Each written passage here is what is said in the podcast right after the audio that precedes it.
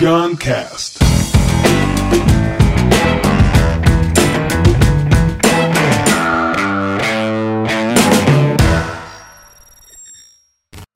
É, queria agora chamar um cara que já é mais do mundo dos negócios, é um grande empreendedor. Na verdade, hoje em dia, ele é, eu acho, ele é o CEO da maior startup do Brasil no momento, ou startup de maior sucesso no Brasil e de maior sucesso agora globalmente também. É uma startup que está bombando. É, tem a ver até com o tema aqui SBT, porque ele, ele. Vou explicar o que, é.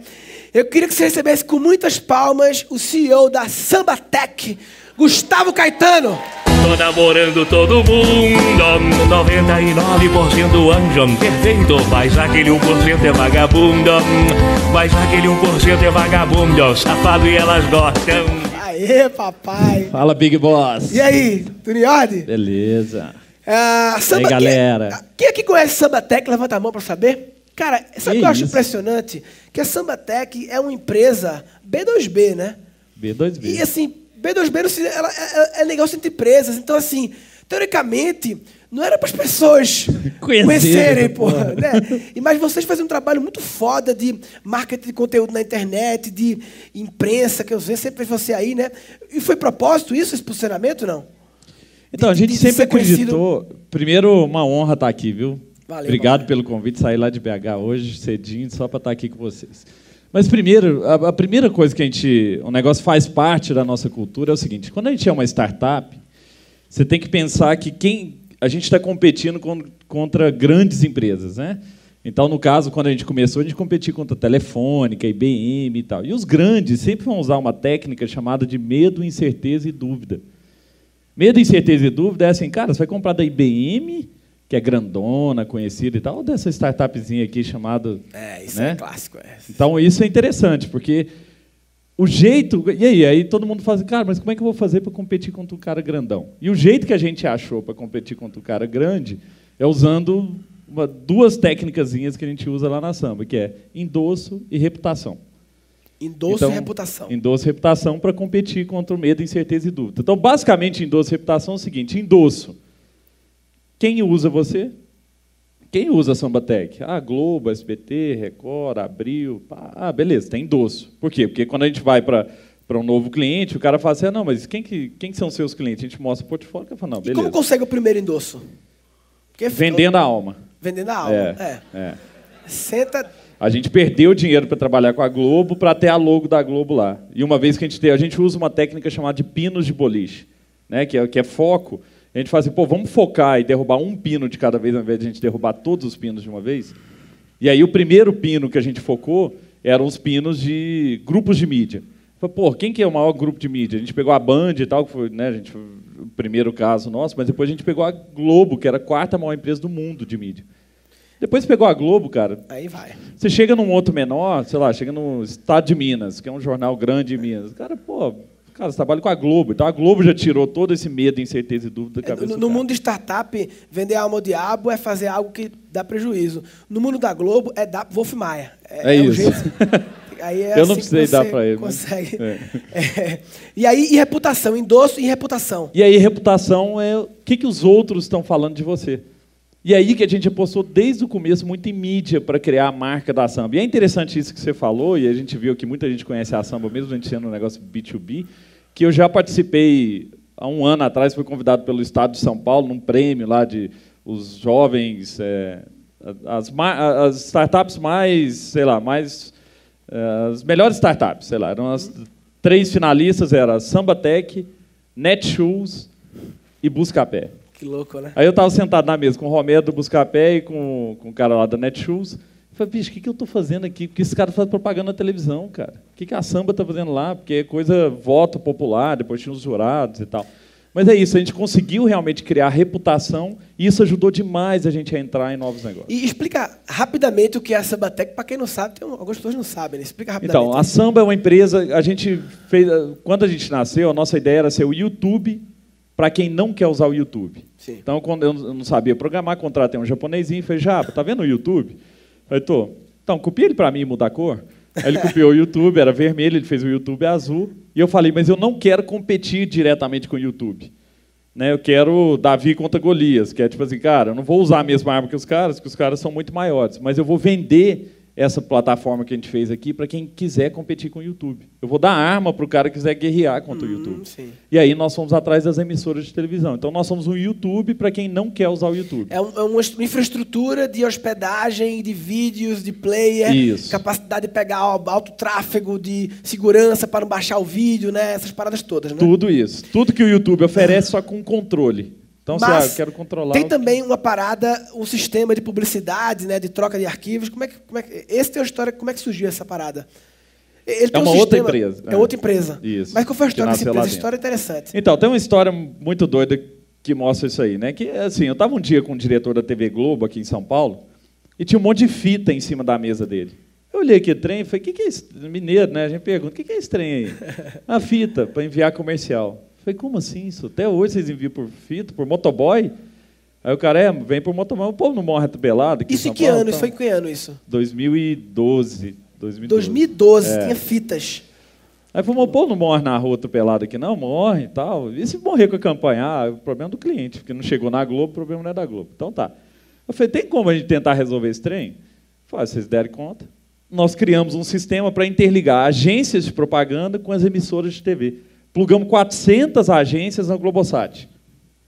Pusemos lá todos os canais da onde você ganha dinheiro lá, a gente pôs os negócios todos 100% digital. Todos os comerciais chegam lá, chegam de maneira 100% digital. Depois vendemos para todas de canal fechado e voltamos à Globo. Pô, Globo, nós fizemos isso aqui para vocês. A Globo fez um monte de teste lá no Projac e a gente foi homologado como a única plataforma que podia receber comerciais de maneira digital para TV. Quando a Globo homologou e fez um anúncio no Meio Mensagem, que é um jornal né, de Sim. mídia aqui, a maior empresa do mundo, chama Edstream, fica em Londres, bateu lá em Belo Horizonte e falou assim, nós queremos comprar esse trem aí. Eu falei, se tiver um mingauzinho, nós vamos vender. E, e- e- e em inglês, quando tu fala com esse cabo, tu fala assim: How much do you want for this train? This train, Tu fala é, train, né? train, é. Fala. Não pode perder. Não? Só não. Mas aí... Ó. Mas é- é- eu acho foda essa história de tipo, você tá indo numa reunião com um foco e de repente você vê umas fitas ali do lado e faz. E aí, essa, é, para mim, é, é o olhar do comediante que olharia para as fitas também, perceberia para fazer uma piada, mas também o olhar do empreendedor, do inovador que olha catando oportunidade e não aceita ser daquele jeito, não admite que fique daquele jeito e teima em dar uma solução para essa porra, mesmo que não seja, ele já era do ramo de vídeos, né, assim, mas, de- de- É, mas mesmo que não fosse, outra coisa. tava lá e viu a oportunidade. E aí o, o que mais me impressiona é assim, imagina quantas pessoas trabalham na Globo aqui em São Paulo, sei lá, duas mil, três mil pessoas. Todas as pessoas viam aquilo todo dia, ninguém parava para resolver. Então, o tanto de problema que está na frente de vocês, que está na nossa frente o tempo inteiro, que a gente não para para resolver, e às vezes a grande inovação está aí. É a cegueira do cachorro que a Rosana falou, né? As pessoas não veem as paradas impressionantes. Tudo começa no olhar, né? Agora, é, quando ah, fica grande e tal, depois que você é foda, quando, quando- quando você é foda, aí é mais fácil continuar sendo foda. Quer dizer, é difícil também, mas no começo, como é que você. Eu queria saber, assim, passo a passo, de, porra, quero fazer um negócio de vídeo. Ah, eu vou vender minha alma pro diabo. Como é que funciona? Manda um e-mail pro diabo, quero vender a alma. Como é que faz? É, tipo isso. Que foi assim. A gente, eu tinha ideia, a gente, eu contratei esse cara porque eu imaginava que o futuro do mundo ia ser vídeo e a gente tinha que ter uma plataforma de vídeo. Na época a gente fazia jogo, mexia com joguinho para celular. E eu falei, cara, a gente tem que vender plataforma de vídeo porque todo mundo era 2007. Todo mundo, à medida que as pessoas tiverem mais banda, o povo vai ver mais vídeo. Sim. Né? Então, vamos fazer uma plataforma de vídeo. E nós montamos, o japonês copiou lá o YouTube e tal, e eu falei, agora eu tenho que levar isso para alguém. E para mim, quem ia precisar dessa plataforma eram as emissoras de televisão. Daí eu fui atrás lá, estava lendo uma reportagem sobre a Band, e tinha uma diretora da Band falando, chama Silvia Saad. O dono da TV Bandeirante chama Johnny Saad. Essa mulher tá alguma Eu olhei aí. lá e falei, é, esse trem tá, Essa mulher tá tá meio errado. Aí eu entrei lá e vi que a mulher era irmã do Johnny Saad. Aí eu falei, vou mandar e-mail para essa moça. Esse povo muito rico e tal, eles não sabem quem que aperta a mão, abraça, vai em festinha no Morumbi e tal. Eu falei, vou mandar e-mail para essa moça. Aí comecei a mandar e-mail, silvia.saad, Silvia Saad, S Saad e tal, para ver se algum e-mail caía na caixa dela. E mandei um e-mail muito amigável, que é assim, oi Silvia, tudo bem? Como é que tá o Johnny? Eu queria... Queria te contar daquela plataforma de vídeo e tal, né? Não sei o quê. Aí, beleza, tá dá uns dois dias depois, ela me manda um e-mail de volta. Falou assim, ô Gustavo, tudo bem e tal? O Johnny mandou um abraço. Ah! Ai, Esse e-mail tá na porta da samba, tem lá ele, é, é tipo assim, onde tudo começou mesmo. Mas aí, é, aí eu consegui uma reunião, porque ela falou assim, ó, mas eu não cuido disso, sou diretora da parte internacional do Grupo Bandeirantes, mas vou te apresentar para quem cuida. Me apresentou para uma pessoa lá dentro da Band, que era diretora de TI, e eu levei um protótipo. O japonês, antes de eu ir para a reunião, falou assim, chefe, isso aí é um protótipo, você sabe, né? Eu falei, não, estou sossegado, vou lá, vou vender esse trem. Eu falei, sabe que é um protótipo? Eu falei, não. Então, é um é um negócio que parece que funciona, mas não funciona. Sim. Eu falei, caceta, isso aí. E aí, o que eu faço? Só clica onde eu tô falando, porque eu, tudo que você fizer fora isso aqui vai dar pau. Falei, não, beleza, me fala. Ele me mostrou, faz isso, faz isso, faz isso, beleza. Ele falou, mas deu um problema. Na hora que chegar no final, vai dar pau com certeza, porque não deu para terminar. Então desliga o computador, finge que acabou a bateria. Aí eu fui lá, fiz o showzinho e tal, e conseguimos o primeiro contrato com a Band. Aí depois disso levantamos 5 milhões de dólares de investimento, e aí os negócios E aí você começou falando no começo a cultura, você falou isso aqui da cultura da samba. Fala sobre cultura. Cultura é um assunto que eu tô eu tô aprendendo sobre esse assunto para tentar é, criar uma cultura dentro da nossa empresa lá. E quais são as primeiro primeiro de tudo é por que é importante ter uma cultura? Primeiro começar com os porquês das coisas, senão começa, ah, três sacadas para criar uma cultura. Não é para que criar cultura? Por que criar? Então, primeiro, por que a cultura é foda? Então, acho que cultura é o DNA da sua empresa. Né? Você só consegue chegar num nível de escalabilidade mesmo, de crescimento e tal, se você tiver uma cultura forte. Porque cada pessoa que você traz para dentro, se não tiver uma, cultura muito formal lá dentro, assim, muito, muito enraizada na empresa, ela vai mudando. Né? As pessoas novas vão modificando a cultura do seu negócio. Você começa a contratar muita gente, daqui a pouco seu negócio não tem cara nenhuma, você perde a sua raiz. Uma das coisas que a gente tem muito lá na samba é nunca esqueça de onde a gente veio. Né? Então, a lógica da cultura é para a gente, cara, vamos esquecer o nosso jeito. Nós temos esse jeitinho mineiro, amigo do povo. Eu vou sentar com o presidente da SBT, levo docinho para ele. Né? Então, assim, esse é o nosso jeito, essa é a nossa cultura, mas isso se perde. E aí você vê um monte de empresa que era legal, que tinha um ambiente legal, na hora que cresce, perde isso. Porque não tinha cultura sólida lá dentro. E a cultura ela vai ser criada. Ou você né, vai, vai criar algum tipo de cultura ali. Exato. Seja você é, tentando é, delimitar ou não, vai ser criada e pode criar uma que. E tá cultura se alinhada. constrói com ritos. Que é tipo assim, você só constrói cultura se você fizer a mesma coisa várias vezes. Eu lembro uma vez eu estava com o Jorge Paulo e ele falou que ele teve com que, que ele é muito amigo do dono do Walmart, né, o Sam Walter. E ele e ele falando que estava com ele visitando o, o, o Sam lá, ele gosta muito de visitar as lojas do Walmart e tal. Toda vez o, o, Jorge Leman vai encontrar com ele, eles vão visitar a loja. Ele falou que é uma chatice, porque ele repete a mesma coisa, a história do Walmart e tal. Mas o que, que ele está fazendo? Enraizando a cultura. Né? Lá no nosso caso também, a gente tem uma cultura né, de, primeiro, não esquecer das nossas origens, segundo, de dar poder para as pessoas. Né? Então, a nossa cultura lá dentro é uma cultura de descentralizar o poder.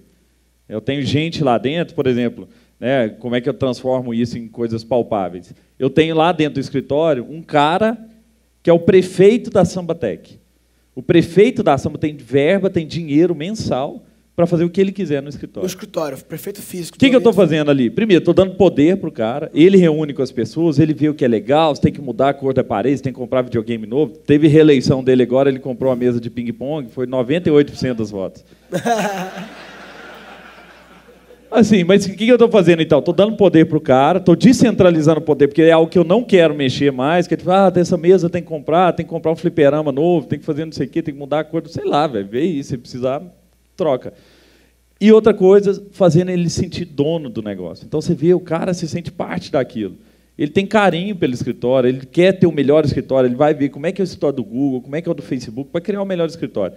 Se tudo depender de você, né, e se você não tiver uma cultura que as pessoas têm poder de decisão e tal, isso eu aprendi com o exército americano. Eu tive uma aula uma vez com um general da US Navy SEALs, né, que na verdade é da Marinha, e o SEALs é o, é o topo da, da, da Marinha Americana, e esse cara falando que a treinamento de força de tropa de elite no, no- em todos os exércitos é baseado no conceito de power to the edge. Dê poder às pontas.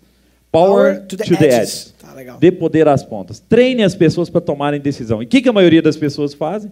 Quando entra, né, começa a montar o negócio, treina para que a decisão seja sempre tomada por você. Então você cria uma cultura ruim.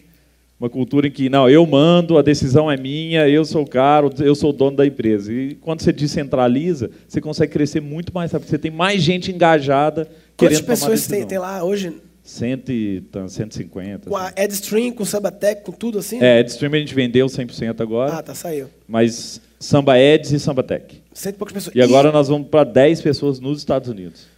O que, que eu fiz? Só te contar um negócio interessante. Nós montamos agora uma história em Seattle, nos Estados Unidos. Fui contratar um gringo lá, americano, porque a primeira coisa que o povo falou assim: americano não compra de brasileiro, americano compra de americano. Você só contrata americano. Eu falei, não, beleza, eu contratei um americano. Na entrevista final dele, eu falei: tem uma coisa que você vai precisar fazer. Ele, o quê? Você vai morar um ano no Brasil. Por quê? Cultura. Trouxe o gringo para cá, o cara saiu de São Francisco, está desde janeiro morando na samba, e tomando conta em Belo Horizonte, e tomando conta do escritório em Seattle, mas eu falei, você tem que entender o que é a samba, o que, que ela representa, qual que é a nossa história. Eu não quero um gringo lá que acha que a gente é mais um.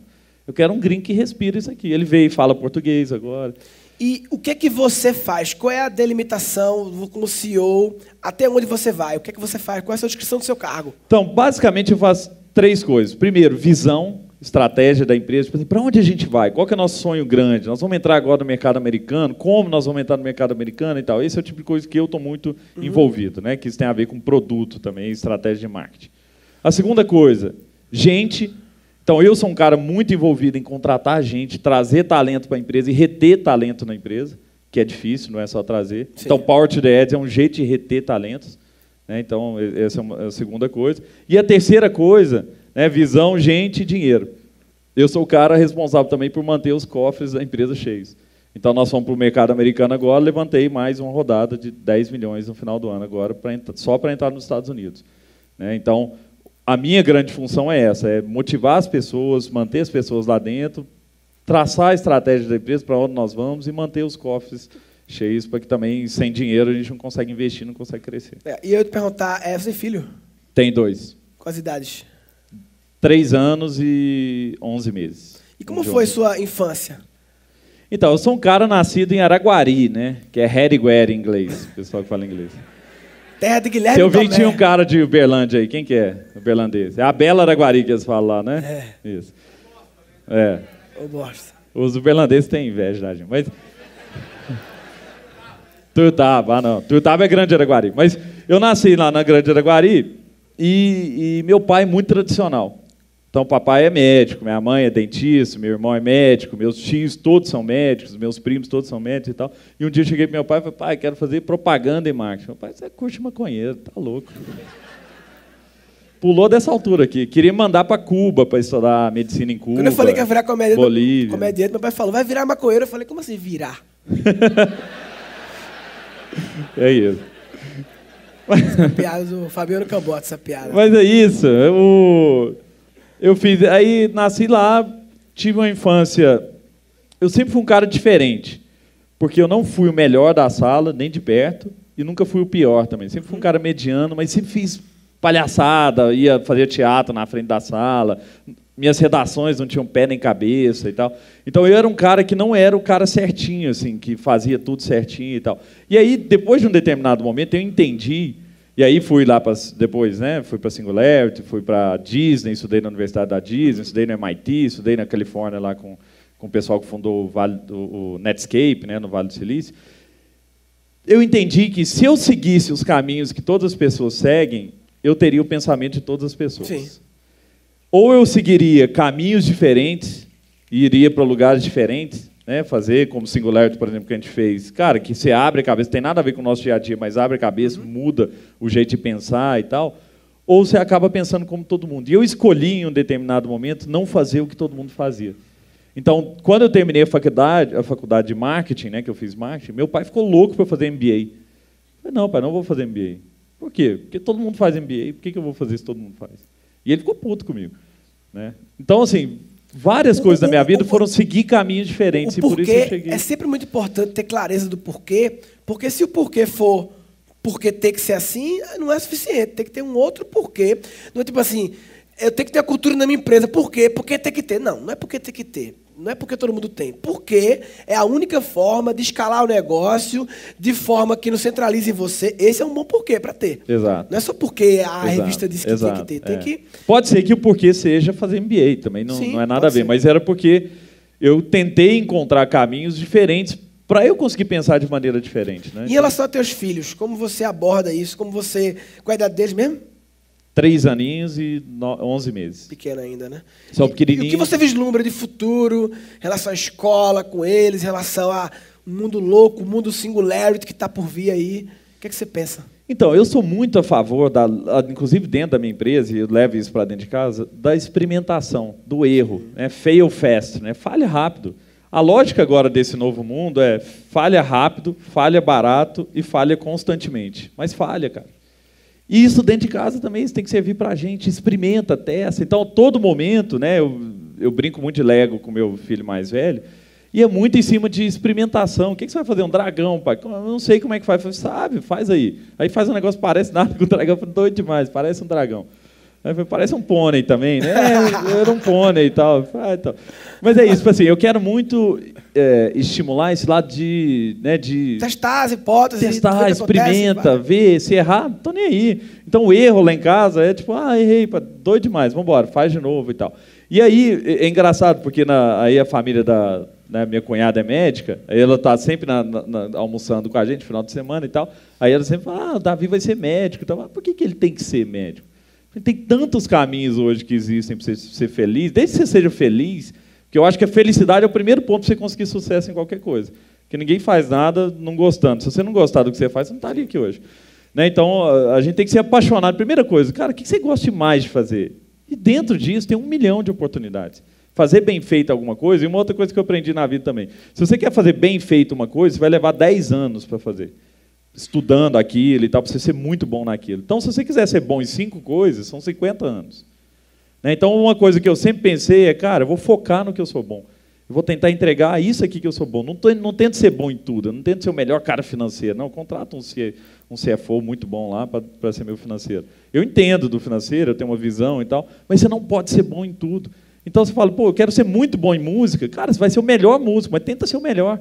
E aí você vai fazer de tudo para você ser um cara diferenciado, você criar coisas que ninguém criou, fazer coisas que ninguém faz. O Murilo é um cara que tem, que é muito bom em humor, mas se junta humor com outras coisas. Então ele criou um estilo diferente. Ele não é um humorista, ele é um cara que está pensando em negócio, humor, inovação, criatividade, que não tem. Então é isso. Todo mundo tem um espaço de crescer, de chegar em algum lugar, desde que você tenha foco. Né? Eu acho que você não pode ser ginecologista e tarado ao mesmo tempo. Você tem que ser um ou outro. Então você tem que ter foco, você tem que saber assim, o que, que eu sou bom. E aí foca, cara, nos próximos 10 anos da sua vida, foca em alguma coisa para você ser muito bom naquilo. E, e como você. a- a- É a pergunta que eu, eu tenho feito muitas pessoas, porque é uma coisa, uma dor muito grande, eu acho, de todos, que é como lidar com o excesso de informação hoje em dia. Como você filtra o que você estuda, o que você não estuda, o que você lê, como é que você faz? Sabe, eu criei um negócio na minha rotina. Eu não tenho muita rotina, porque eu tenho quatro empresas e tal, sou do board de um monte de empresa, mas eu, eu tento é, criar uma, uma rotina, pelo menos macro, para o meu dia. E eu criei um negócio interessante baseado no CEO do Twitter, que é divide o seu dia em temas. Então eu dividi meu dia. Tipo assim, segunda-feira é o dia de eu mexer com produto e, sei lá, é, geralmente é produto. Terça-feira, vendas, vendas. Quarta-feira, por quê? Aí é o dia que eu vou ler sobre vendas, que eu vou sentar com o meu time de vendas, que eu vou ver os números de vendas. Porque senão, sabe o que você faz no seu dia a dia? Você abre um negócio, você começa a ver um negócio de vendas aqui, aí você começa a ler um artigo, o artigo não tem nada a ver com vendas, é um artigo sobre comunicação. Aí no meio do artigo tem um link, você clica nesse link, entra num vídeo do YouTube, começa a ver aquele vídeo, aí você para no meio porque alguém te chamou, você não entrega nada. Você trabalhou o dia inteiro e não entregou nada. E eu comecei a fazer esses dias focados e está sendo uma revolução na minha vida. E quando tu precisa criar alguma coisa, tipo assim, putz, quero internacionalizar, estratégia, a estratégia de internacionalizar. Preciso desenhar essa estratégia, criar essa estratégia. Aí tu faz o quê? Tu tranca no escritório, vai para casa, tu bebe, tu faz o quê? Não, eu, eu não bebo, mas eu, eu faço algumas coisas. É, primeiro, eu tento viajar. Então, sempre eu, eu tento ir, tipo assim, os momentos mais difíceis que eu já tive na samba, eu viajei. Porque aí eu abri minha cabeça, vi gente diferente, conversei com gente diferente. Fumar Segunda foi. você fala, viajar. Não, é, viajar mesmo, Ah, fisicamente. São Francisco. Califórnia e tal, você vê outras coisas, dá uma respirada e tal. Segunda coisa, conversar com gente diferente. Eu adoro conversar com gente diferente. Então, outro dia eu estava jantando com o Edson Bueno. Para quem não sabe, o Edson Bueno vendeu a mil por 6 bilhões de dólares. É, e era dele, né? não tinha acionista, nem era ele. E aí eu sentei com ele e tal, fiquei conversando. Aí, como é que surgiu o negócio de ir para os Estados Unidos? Que ele virou para mim e falou assim: Gustavo, você é um tubarão. Você é um tubarão. Só que você está nadando numa lagoa, cara. E tubarão nadando em lagoa morre. Tubarão nada em mar aberto. Vai para o mercado grande. Vai buscar um mercado grande. E aí eu fui atrás e falei, como é que é o um mercado grande? Mercado americano. Vou atrás do mercado americano, falei, vou levantar dinheiro. Levantei dinheiro com outro bilionário, que é o José Skin Cariol, que vendeu Skin Cariol também por 6 bilhões. Tem 35 anos e tal. Botou dinheiro lá na empresa, montou montamos um escritório nos Estados Unidos em dois meses. Eu resolvi ir para lá, captei dinheiro e, e, montamos. Mas muito disso surge a partir de conversa com gente que não tem nada a ver com o seu negócio. Se você conversar com gente que é muito parecido com você, você vai ter ideias que são muito parecidas. Se você conversa com um cara que não entende nada do que você faz, do que você fala e tal, mas tem alguma experiência, nem a experiência de ser rico, de ter sucesso e tal, mas experiência de vida mesmo, esses caras podem atrair muito, muita, te dar, passar muita coisa boa. No começo da samba, eu lembro que eu achava que eu sabia tudo, não precisava de ninguém, porque a gente é novo, a gente acha tal. Depois, eu comecei a tomar tanta porrada que eu falei, cara, eu não sei porcaria nenhuma e preciso de gente. Aí eu montei um board, um advisory board que tem o ACO da Disney, o Mas eles sabiam que estava no board? Eles sabiam? Sabe, não, eles se reúnem, a gente reúne e, e, desde lá de trás, um cara que vendeu uma empresa para o Google, um cara que vendeu uma empresa para a TOTS e tal. Tu, como tu fala, brother, quero que fique no board aí, como é que Cara, faz? esses caras querem fazer parte de coisa, é igual o caso da Anitta lá. Sim. Ninguém chama eles, mas eles querem fazer parte de coisas legais. Tá, legal. É. A vida do cara é chata, entendeu? Mas é isso, tipo assim, a vida de um, de um CEO de uma Disney e tal é chata, cara. Você acha que é legal o cara vai pro parque da Disney todo dia? Não, é chata, é, é board, é report e tal. Aí você chega e fala, cara, nós estamos fazendo um negócio legal aqui, cultura legal, levamos os caras pro escritório, para eles conhecerem e tal. E o que mais que eu fiz? Aí o cara falou assim, não, tem interesse em entrar no board mesmo. Como é que é a remuneração? Eu falei, não, não tem remuneração. Você tem que me dar dinheiro para você entrar no meu board. Ah, é? Eu criei ações em que o cara tinha que comprar a ação, igual você fez com, com balas ali, que ele tinha que pagar para entrar no curso. Falei, não, se você não tiver a ação da empresa que você comprou, você não vai querer que essa empresa dê tão certo Sim. assim. Legal. E aí o cara comprou ações da, da, da ação, eu dividi em cinco cinco cotas, vendi cinco cotas para os caras tops. Para eles, você ter direito de sentar no meu board. E se tu estivesse começando agora? Porque muitas vezes a forma como tu começasse alguns anos atrás, a gente ouve, muitas vezes não é mais aplicável hoje em dia, porque o contexto mudou, né? É. Tu estivesse começando agora, uma startupzinha pequenininha, negócio do condomínio, não sei o que, a parada lá e tal. E aí que, é que tu faria? Tu quisesse, ah, eu quero escalar, estou precisando de grana. Como é que tu captaria dinheiro hoje em dia? Está começando agora, tá, tem o sisteminha rodando já, estou precisando de grana para poder é, melhorar o sistema e alavancar e tal. O que, é que tu faria hoje em dia? Hoje em dia, tá. nada. Só fazer uma, uma referência ao passado, só para comparar com hoje em dia. Lá atrás, como é que eu faria? Como é que eu fiz? Business plan, fiz um, um plano de negócio 60 páginas, um monte de apresentação, não sei o quê, para levantar a primeira rodada. Levantamos essa última rodada agora com 12 slides. O que, que é mais importante hoje para o investidor? Algo palpável. O cara não quer, nenhum investidor quer ideias. Então, o que eu não tentaria vender hoje é ideia. Chegar para o cara e falar, cara, eu tenho algo que é revolucionário. Eu tenho uma ideia que é inovadora demais e tal. Ideia tem zero de valor. O que eu tentaria fazer é, paga um indiano, cara, entra no Odesk por, sei lá, 500 dólares, você compra uma família de indiano no Odesk. e põe para programar para você e fazer uma app, sei lá, por dois mil reais você faz uma app no, no Odesk, que é o primeiro protótipo do que você está pensando, e aí você consegue mostrar para alguém, que é lógico que você não vai levantar 5 milhões de cara, mas aí você vai levantar 100 mil reais. Mas por quê? Coisas palpáveis. O que eu faria hoje, com certeza, é gastaria menos tempo com PowerPoint e, e plano de negócio, e planilha e tal, porque você não quer dizer nada quando você é uma startup, você está chutando tudo, está ali dentro e gastaria muito tempo em criar um protótipo legal, pagar um designerzinho. Cara, não tem dinheiro, cara, paga um almoço, você faz isso aqui para mim e tal. Paga, faz um design legal, faz um aplicativo legalzinho, manda para a Índia para fazer na Índia ou Rússia e tal. E mostra para um cara algo palpável. Que investidor quer hoje não é ideia, o cara quer realização. Sim. Os empreendedores mais fantásticos que eu conheço não são sonhadores, são realizadores. Sim. Você pegar o Thales Gomes lá, né, da Easy Taxi, que estudou comigo lá na, na SPM e tal, amigão meu, Ele é um cara realizador de sonhos. Vai lá e faz, papai. Faz, bicho, o cara montou empresa em 40 países, com 20 e poucos anos. Então, mas por quê? Porque entrega, realiza, vai lá. O cara fica só viajando também. Ah, eu tenho um negócio, uma ideia revolucionária. Eu já pensei no Easy Tax antes do Easy Tax nascer. Eu pensei no peixe urbano antes do peixe urbano nascer. Não tem valor nenhum, E as velho. pessoas pensam muito, não executam. Aí um dia aparece na TV, no jornal, que fulano fez a ideia e ninguém ficou orgulhoso. Tá vendo, amor? É. Eu falei? Aí, ó. É assim Porra, mesmo. falei que esse negócio era bom, rapaz. assim mesmo. tá fudido sem dinheiro, fudido sem nada. É. Não, tá, eu sou foda, Pensei papai. nisso antes dos caras. Ah, esse- Sabe que alguém conta pra mim assim? Não, outro dia um cara chegou pra mim, cara, eu pensei no peixe urbano antes do peixe urbano, pensei na Easy Tax antes do Easy Tax e tal. Ele falou umas três assim. Eu falei, você contou isso pra alguém? Ele falou, não. Conta isso pros outros, não. Eles vão achar que você é bobo. o povo acha que você é bobo, fala isso pros outros, não. Né? Então é isso, mas assim, não fica só viajando e tal, executa, cara. É muito melhor você falar, ó, eu tentei fazer isso aqui, errei, mas a partir daqui eu descobri um jeito certo de fazer, do que ficar só achando que.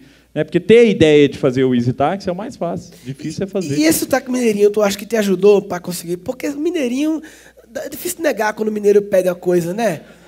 O mineiro fala assim, ele fala, oi, tudo bem, não sei se é, mas não sei o quê, posso te comer? Vai, come, porra, vai. Essa porra, vai. É, porque o bicho vai cercando ali, não sei o quê, a conversa, um café, um queijo. né? Tu acha que te ajudou na tua vida isso? Ajudou, senhor. sabe por quê? Um negócio. Eu, eu estudei no Rio e fui bulinado, né? Eu fui bulinado no primeiro dia, porque eu cheguei no Rio de Janeiro, falei pra minha mãe que eu ia dar uma volta em Copacabana, morava perto da praia, desci, atravessei a rua e fui assaltado. Porque eu era mineiro, pô, o cara viu de longe, falou, não, o Jecão lá, vou roubar ele mesmo. E eu acho que ele pediu o relógio, eu dei meu tênis pro cara, a carteira, tudo. Beleza, mas aí, aí tipo assim, eu, no, no Rio eu tentei muito disfarçar que eu era um mineiro e tal, né? E aí, qual é? E aí? Fala, brother e tal. Mas o povo sacar, porque eu falava assim, qual é? Você? Aí, o- aí a mulher lá, ah, quer pastel de quê? De carne.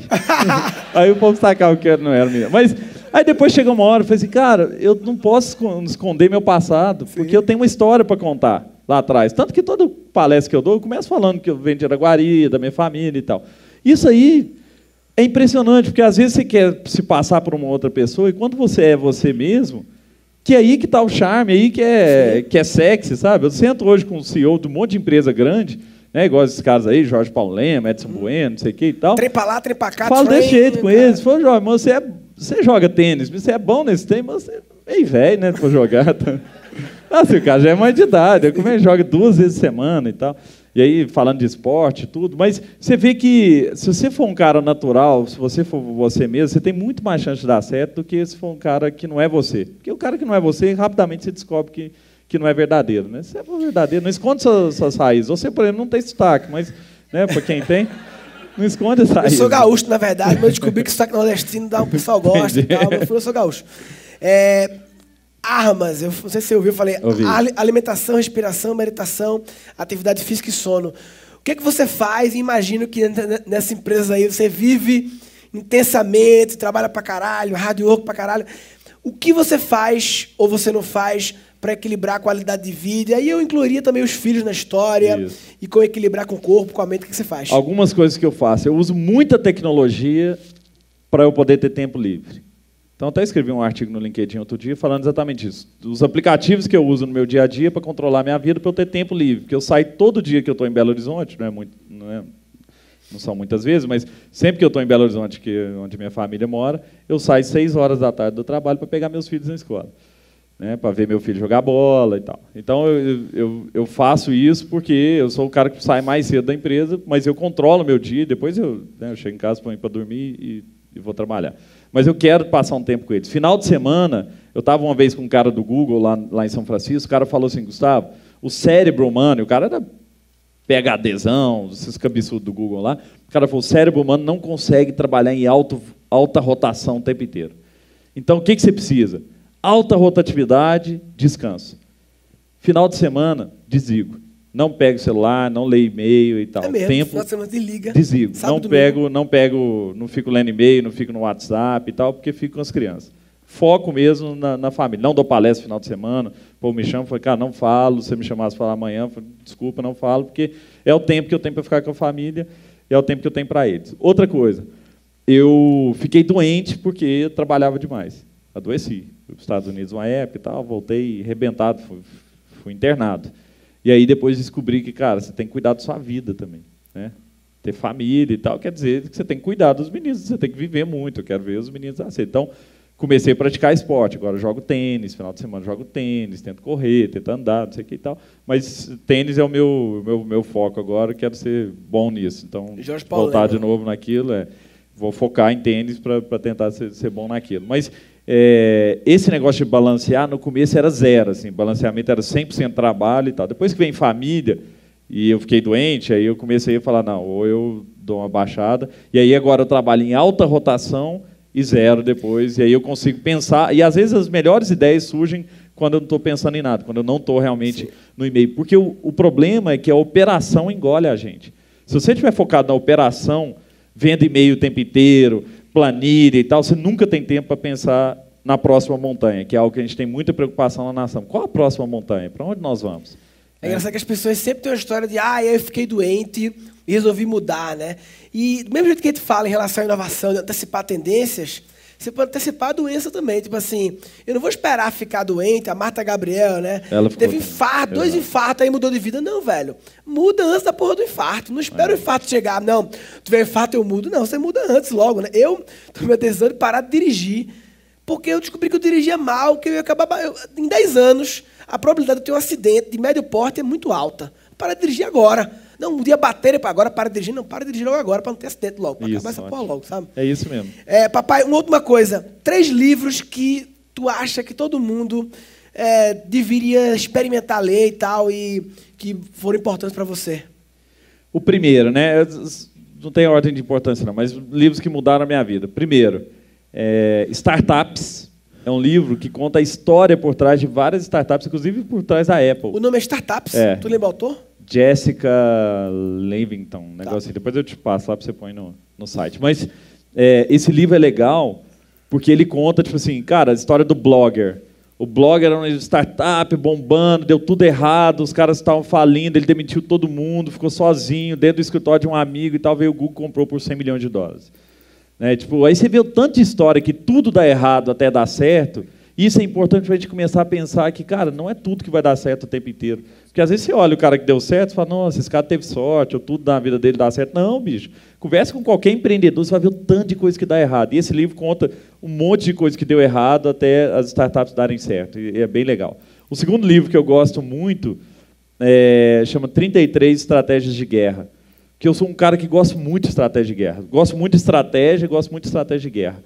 E ele conta com exemplos, tipo assim, ah, em 1800 o Império Chinês, não sei quem, invadiu não sei quê, que era menor, e os caras usaram essa estratégia e destruíram o, o exército inimigo usando isso. Isso é legal, não é, não é um livro de negócios, mas é um livro de estratégia que tem várias coisas que você começa a pensar no seu dia a dia contra a concorrência, atacar pelos flancos, não atacar diretamente, como é que você faz e tal, que, cara, a gente usa direto na samba e, e esse livro é fantástico, esse livro é demais.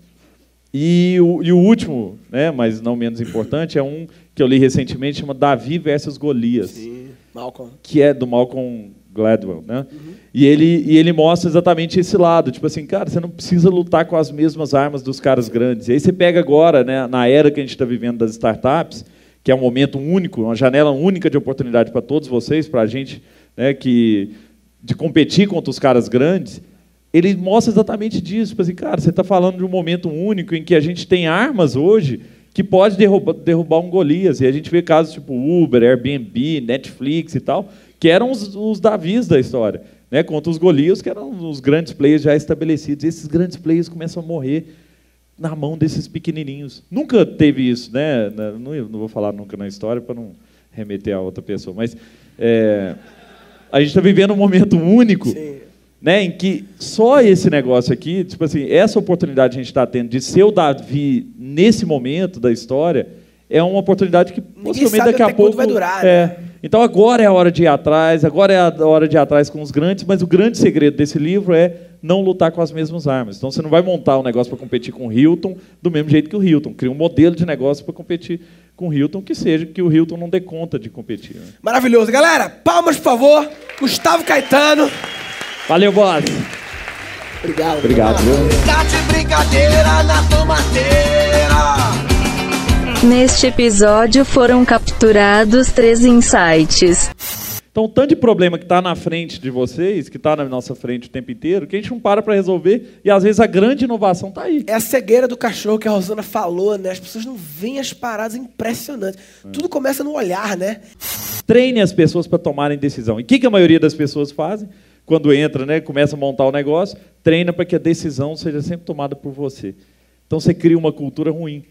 Uma cultura em que, não, eu mando, a decisão é minha, eu sou o cara, eu sou o dono da empresa. E quando você descentraliza, você consegue crescer muito mais rápido. Você tem mais gente engajada, mas você não pode ser bom em tudo. Então você fala, pô, eu quero ser muito bom em música. Cara, você vai ser o melhor músico, mas tenta ser o melhor. E aí você vai fazer de tudo para você ser um cara diferenciado, pra você criar coisas que ninguém criou.